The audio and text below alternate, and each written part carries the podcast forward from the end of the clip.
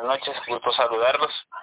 Gracias a ustedes por haberme hecho la invitación y poder compartir parte del arte de que nosotros realizamos, parte del conocimiento que Dios nos ha brindado y nos ha permitido poder llevar a cabo. Excelente maestro, pues entremos de lleno a platicar de esto que mucha gente, muchísima gente desconoce este bello arte. Cuéntenos cuáles fueron sus inicios, cuál es la escuela de donde ha pues eh, cultivado usted todo este bello arte. Fíjese que le comento, fíjese que yo eh, surgí de leer de mi papá, que él es carpintero. Él es un carpintero banista, un poco reconocido aquí en tanto en mi pueblo como en las cercanías. Pues dentro, yo crecí dentro de lo que es eh, el arte de la, de la talla, de la creación de muebles, del trabajo de la madera y el convivir con los materiales. ¿Cómo fue que surgió la iniciativa o el deseo de, de y restaurar? Fue el hecho de que en una ocasión aquí en mi parroquia entraron y asaltaron y se robaron las imágenes de los tres santos reyes magos. Y consecutivamente eh, estuvieron ellos improvisando y creando imágenes muy arcaicas en representación de ellos pues en una ocasión hablando con mi papá nos tomábamos en cuenta y decía mi papá que por qué no las creábamos nosotros. Y de ahí, hablando en el 2010, octubre del 2010, si no estoy mal, comenzamos ya directamente a trabajar lo que era la escultura. ¿Cuáles fueron las primeras imágenes que nosotros creamos que fueron directamente para veneración en mi parroquia? Ahora, ¿de dónde nace el deseo de restaurar? Nace del de la falta de apoyo hacia las personas que tienen en sus hogares piezas muy lindas, piezas muy antiguas, que son realmente un patrimonio muy enriquecedor para nuestra patria y para nuestra fe que están en devoción, pero lamentablemente no tienen los recursos para hacerlo. Ahora, ¿de dónde me formé yo como, como restaurador? Yo trabajé para la Fundación Rosas Botrán, de la Fundación CREA yo estoy trabajando ahí durante cinco o seis años. Esto me ayudó a, terminar de formarme como restaurador y ahora el servicio de todas aquellas personas que no tienen la facilidad y no tienen el la facilidad económica o los recursos económicos para restaurar. Excelente maestro, de verdad que el don lo posee y el Señor lo quería de esta forma para que usted le pueda dar vida nuevamente a esas imágenes tan bellas que cuenta el, el pues Guatemala en sí. Vamos a hablar en general. Cuéntenos, maestro, entonces, eh, su señor padre pues nos comenta que eh, vive él todavía, maestro. Eh, sí, así es. Pues un, un abrazo a su señor padre por haber dejado a un maestro definitivamente dentro de la religiosidad popular. Así que un abrazo para él por ahí, si está por ahí, salúdelo. Y cuéntanos, maestro, cuáles son las piezas pues más antiguas que ha pues trabajado. Cuéntanos cuál es el tratar una imagen, cuál es eh, el trabajo que se hace.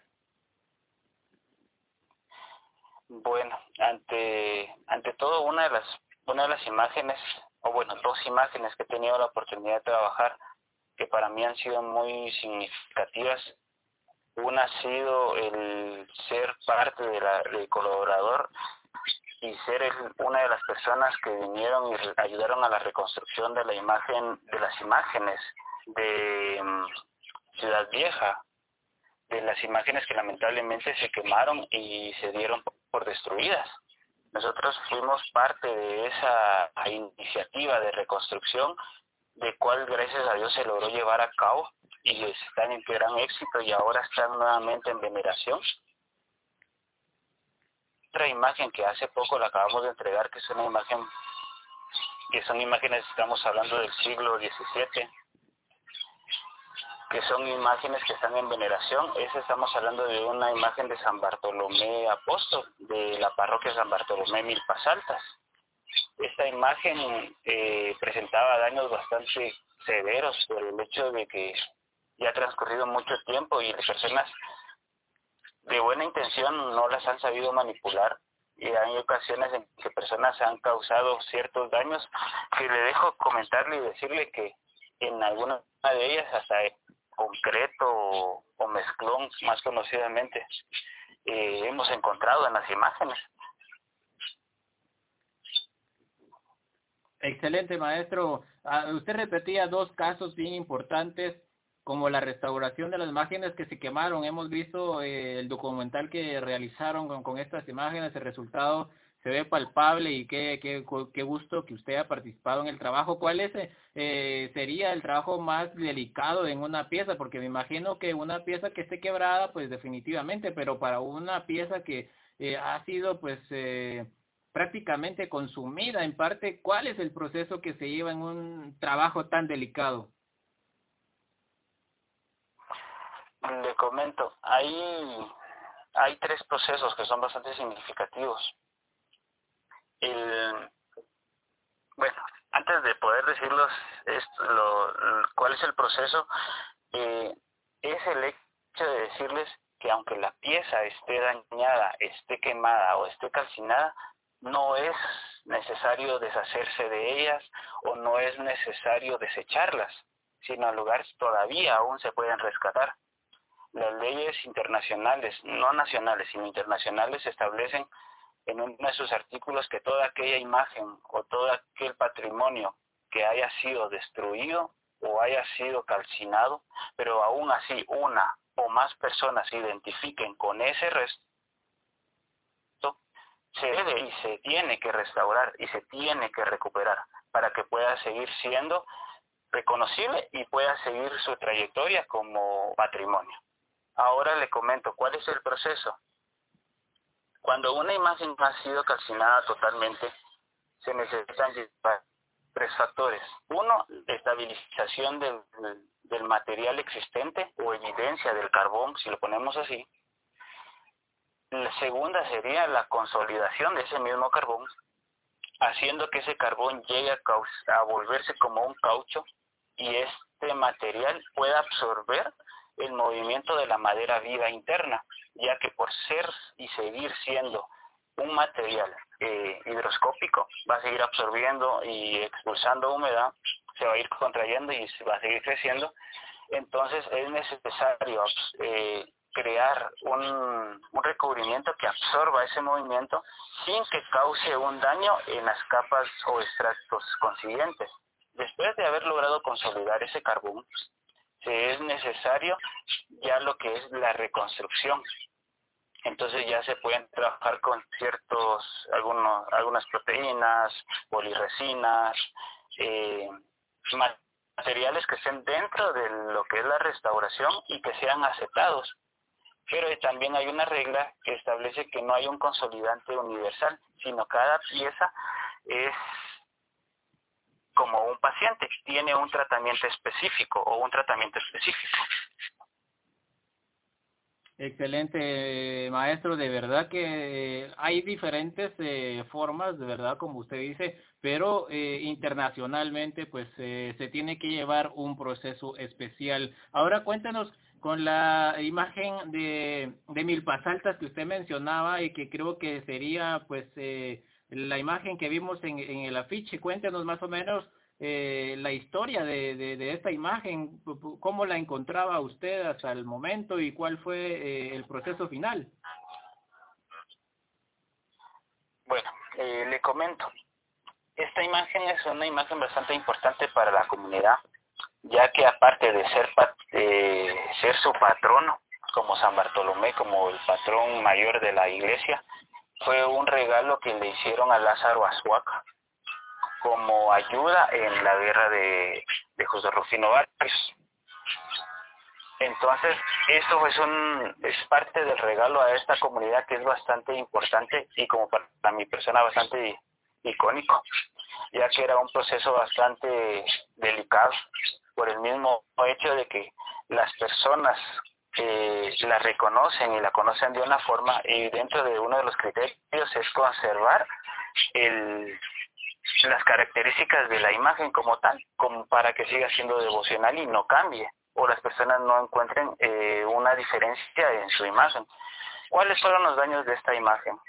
eh, uno de los problemas que tenía era que tenía pérdidas de la capa pictórica, se estaba desprendiendo en un grado bastante fuerte. Estamos hablando que tenía un desprendimiento del rostro total. Eh, estamos hablando que lo que es el soporte o la estructura en sí de la imagen, todo el material adhesivo, que esa base de proteína ya había cedido y había perdido todas sus cualidades, cual ya no estaba cumpliendo con su función. Dentro del proceso de restauración hay una parte de reforzamiento estructural donde hay que eliminar toda pieza metálica. ¿Qué fue lo que nos sucedió en este caso? En el momento de estar retirando las piezas metálicas para que nos siguieran causando más daño, la imagen vino y se dio totalmente estructural. Todos sus ensambles se dieron. Dentro de esto, de este mismo proceso, es donde yo le comentaba que una persona de muy buenas intenciones en algún momento se cayó parte del, del vuelo del manto o una ola del manto y para poderla volver a readherir lo que hicieron fue hacer una mezcla de concreto y adherirla con esto mismo. Dentro de esta imagen se trabajaron varios procesos, como les decía, el reforzamiento, la consolidación de la capa pictórica, después ya la que es la integración de faltantes, integración de la minilla de oro, integración de la minilla de plata, eh, completar los estratos faltantes de la capa pictórica, hasta llegar a un proceso de entregar la imagen a la comunidad y cual las seis personas dijeran que a la imagen no se le había realizado ningún trabajo de restauración. En este caso, les soy sincero, y me eh, siento bastante satisfactorio el hecho que muchas personas hayan dicho que no se les realizó nada, porque quiere decir que la restauración estuvo bien hecha. Eso quiere decir que la restauración eh, hizo y cumplió su función, que era volver a rescatar la imagen y poder volver a ser venerada sin que cambiara el punto de fervor y de devoción de las personas, ya que en muchas ocasiones hay muchas personas o restauradores que en el momento de una restauración lo primero que sucede es que se cambia todo el aspecto artístico, eh, devocional e histórico de la pieza. Sí, de verdad que es un, eh, trabajo totalmente delicado, lo podemos ver en el Cristo y asente del Templo del Calvario, que como usted decía es parte patrimonio, parte devocional, parte de la hermandad, parte de la cultura de Guatemala y de verdad que es un trabajo muy, muy especial precisamente eh, que quería preguntarle en lo personal eh, de cómo, cómo identificar una imagen antigua, cómo eh, recibe una imagen el maestro Las para poder trabajarla? ¿Cómo identificamos nosotros más bien a simple vista una imagen pues de yeso o una imagen muy antigua? Ya, eh, le comento. Hay varias, varias formas y varios análisis que se le hacen directamente antes de una restauración. Pero ¿cómo se reconoce una imagen o cómo se puede llevar el criterio de que es patrimonio y no es patrimonio? O todavía está dentro de los, de los rangos de patrimonio del cual hay que pedir un permiso para poderlo trabajar, es el hecho de que hay una línea, tanto, eh, ¿cómo podría decir? Una línea eh, escultórica y una línea de técnicas, cual tienden a preceder cada época. Entonces, ya conforme la línea, así, así se tiene y se clasifica cada, cada escultura o cada imagen. Es correcto, maestro. Parte del IDAE que eh, tiene a bien eh, las autorizaciones de, de, de, esto, que es eh, la restauración de imágenes, pues me imagino que es un largo proceso y no digamos eh, el proceso que en sus manos tiene de poder llevarle la devoción a todo el pueblo y que, y que la satisfacción y las felicitaciones por parte de nuestra radio y de su persona han de ser pues eh, gratificantes al ver que la gente pues queda totalmente pues eh, enamorada nuevamente de las imágenes. Cuéntanos, maestro, ahora en el aspecto de esculpir una imagen. ¿Cuál es el proceso? Eh, ¿Hay algún pedido especial? ¿O pues del arte nace ese, esa especial parte de esculpir? Ahí ha tocado un punto bastante eh, bastante delicado, bastante interesante, ya que el esculpir una imagen, usted está representando una persona que en su vida hizo y causó un cambio en cada uno y también causó eh, una forma de vida por el cual llegamos o llegó a lograr una santidad. Entonces el mismo hecho de eh, tratar de representar a este a esa persona este personaje o tratar de poder eh, representar la divinidad de, de una imagen o de un santo en sí eh, necesita un respeto necesita una eh, una preparación desde el hecho sentimental, devocional, ya que todo eso sí tiene mucho que ver, porque no es lo mismo decirle, mire, crear una mesa, a decirle voy a crear un Cristo, que va a ser, y va a ser usado para veneración, en cual las personas van a depositar sus plegarias, sus peticiones. Entonces, eh, sí, hay que estar bastante eh, centrado en lo que se está haciendo. Estoy hablando desde el punto espiritual. Ahora hablando desde el punto artístico, se necesita tener conocimientos prácticos de época, de movimientos, de expresiones, de anatomía, de canons de cada imagen, ya que cada imagen, aunque sean parecidas, tienen un movimiento y tienen medidas específicas cuales hay que tener en cuenta para que la imagen sea proporcional y también sea bastante estética. Sí, es correcto, es correcto, como usted lo me mencionaba, y de plano, pues eh, definitivamente es una otra parte bien importante lo que usted decía. Aparte, esa es la parte eh, eh, netamente de la escultura, ¿verdad? Los materiales que vayan a utilizar o la forma en que vaya a estar y la parte devocional como usted lo menciona. Esos son parte muy importante que en algunas veces pues la gente desconoce, ¿verdad? Y que son parte muy vital de la imagen y que usted, pues me imagino, pues ya ha de compartir con algunos trabajos. Cuéntenos, maestro, ¿qué encontramos ya en el taller? Pues, eh, ¿cuáles son las técnicas que maneja el taller? qué podemos ofrecer a la gente, cuáles son los eh, servicios, ¿verdad? Cuéntenos un poquito acerca de su taller para que los hermanos pues que estén escuchando, pues tal vez ya que se vienen los nacimientos puedan retocar sus imágenes.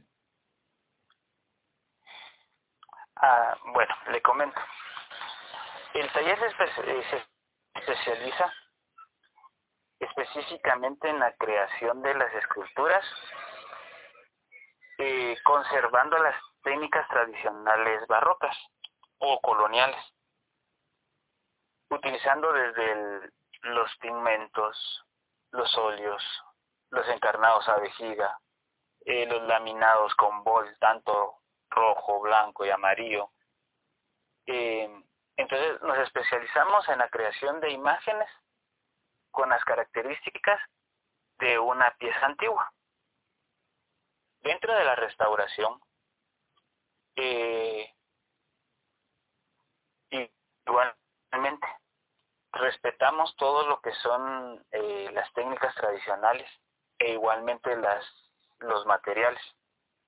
En un el día de ayer hablaba yo con una persona y me decía, fíjese que eh, llegué a un mi Cristo y me decían que no podían trabajarlo con los mismos materiales porque ya no porque no existen.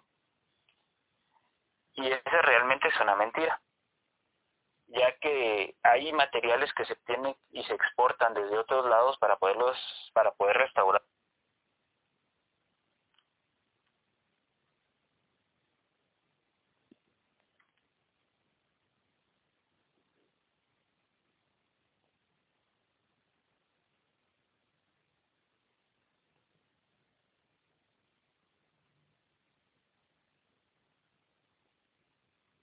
maestro, ¿está por ahí? ¿Nos escucha? Sí. Ah, bueno, ok, perfecto. Yo pensé que se había ido la comunicación. Sí, eh, especialmente pues para la gente que nos escucha, maestro. ¿Cuál es la dirección de, de, de, de su taller y cómo lo podemos encontrar también en las redes sociales. Bueno, eh, nos pueden localizar como Taller San José y, si, y también nos pueden encontrar como Carpintería Las en Google. Estamos ubicados en San Lucas, Zacatepeques, en el hermoso pueblo de San Lucas. Eh, estamos ubicados en la cuarta calle 6-02. También se pueden comunicar al, al número 52 41 58 89 o bien nos pueden escribir en, en el perfil de Facebook como Taller San José. Ahí es donde nos pueden nos pueden localizar y nos pueden ubicar y, y estamos al bien poderlos atender. Excelente maestro, de verdad que el tiempo se, nos hizo relativamente corto ya en esta entrevista y a la cual pues le agradecemos ahí un abrazo para su familia y esperamos pues contarlo con su participación más adelante porque también eh, no mencionamos acerca del arte más eh, bello que tiene Guatemala, las piezas con las cuales usted se identifica, pero antes ya de ir eh, despidiendo esta entrevista maestro, pues vamos a a preguntarle ahí eh, para usted eh, propiamente, ¿verdad? Ya sea la antigua Guatemala o la ciudad capital o ya sea a, nivel internacional, porque sabemos que nuestros hermanos de Sevilla también están pues conectados a través de la retransmisión que quedará ahí en el, en el muro de, de nuestra fanpage. Cuéntenos, maestro, las, ¿cuál sería entonces para usted las imágenes que pues le llaman mucho la atención, ya sea por historia o por devoción? Cuéntenos. Eh, las imágenes que para mí son de mucha devoción es Jesús Nazareno de, de los milagros, perdón, se me olvidó, y, y la Virgen Soledad de San José Obrero, que son imágenes que para mí son bastante, bastante queridas y de bastante devoción porque tienen un significado bastante grande en mi vida. Aparte de esto, las, de las imágenes que son de devoción o son gran devoción para mí, y que para mí es muy significativo es la Virgen de Guadalupe, ya que es mi patrona tanto de nacimiento como mi patrona de devoción. Excelente maestro, definitivamente la Virgen de Guadalupe, igual a las imágenes que ha mencionado de una gran devoción. Así que un abrazo maestro, definitivamente pues que se la goce ya en las vísperas de nuestra Santísima Virgen de Guadalupe, pues agradeciéndole a usted el favor que hizo de acompañarnos en esta eh, pequeña entrevista y que pues definitivamente los hermanos ya pues escucharon cuáles son los contactos. Así que cuál sería el mensaje final si algún eh, hermano pues quiere comunicarse con usted, cuál sería el teléfono o la eh, página oficial del taller San José. Bueno, mi número de teléfono sería el 5241 5889 o bien en la página de Facebook como Taller de Restauración San José. Ahí es donde nos pueden localizar. Un mensaje que yo les puedo dar es eh, no desechen sus piezas. No las descuiden. Tengan devoción algo que Taller San José se caracteriza, o se, se caracteriza mi familia y tanto mi persona, es que nosotros somos un taller que vamos a, a las personas que no tienen los recursos para poder pagar instituciones que les van a cobrar 10 mil, 20 mil quetzales sino vamos a esas a las personas que tienen una pieza que necesitan recuperar. Muy bien, maestro, el mensaje está allí para todos eh, nuestros eh, fieles oyentes y le agradecemos en esta noche la oportunidad, maestro, que tengan usted y su señor padre, pues un abrazo y un saludo de buenas noches y que el Señor les siga bendiciendo a ustedes en ese bello arte del esculpir y sobre todo de restaurar, dándole pues la magia, la devoción a todas estas bellas imágenes que cuenta nuestra amada tierra Guatemala. Que tenga usted la mejor de las noches. Muchísimas gracias, feliz noche. Dios me los bendiga por haberme tomado en cuenta y que sigan con ese hermoso arte de dar a conocer a las personas que trabajamos dentro de lo que es la fe y la devoción de Guatemala. Muy bien, eh, mis hermanos, pues continuaremos en una pausa musical para que luego pues retornemos nuevamente a este subprograma. Así que de Jorge Ramiro Mendoza Monzón escucharemos la marcha que definitivamente acompaña al Señor de San José, a nuestra Madre Dolorosa del Templo de San José, la Dolorosa de San José.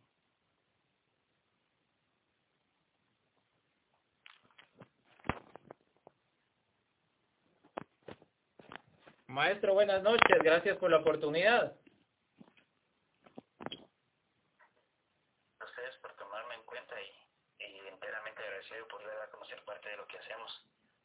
Muy bien, maestro, su entrevista va a estar posteada en nuestra zona de, de, podcast por si usted quiere compartirlo con su familia o con los muchachos del taller, ¿verdad? Para que quede ahí de recuerdo. Por ahí le vamos a mandar un bonito recuerdo en una bella imagen, ¿verdad? Y agradeciéndole nuevamente la oportunidad de haber conversado con usted. su persona y, y adelante con ese bonito arte que usted también tiene. Muchísimas gracias, maestro. Que tenga usted la mejor de las noches. Buenas noches y felices fiestas. Muy amable, igualmente. Con permiso.